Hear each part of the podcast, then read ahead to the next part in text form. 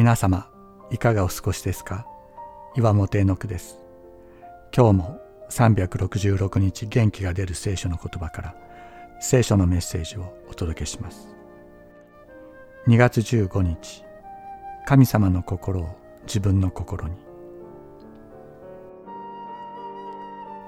主イエスは貧しく社会的に抑圧された人々の友となられた。どんなに信仰的に熱心で宣教活動をしていたとしてもこのような人々を無視するならそのような人たちとご自分は何の関係もないとまで言われたのである。そして貧しく病に倒れ社会的に苦しめられている人のために行った愛の技は主イエスご自身に対して行った愛の技なのだと。信仰は考え事ではない。自己陶酔でもない。また自己実現の手段でも現実からの逃避でもない。主イエスは私のようなものの友となってくださった。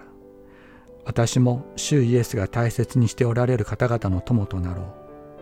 これなしには信仰は空虚で虚しい。私が持っているものを差し出そう。そのために私も手を使って働こう。天の神様は今に至るまでずっと働いておられる。すべての人に食べるものと着るものを与えるためにこのお方のお心を自分の心としこのお方の働きを自分の働きとすることができますように。あなた方の神主は神の神主の主。偉大で力あり恐ろしい神。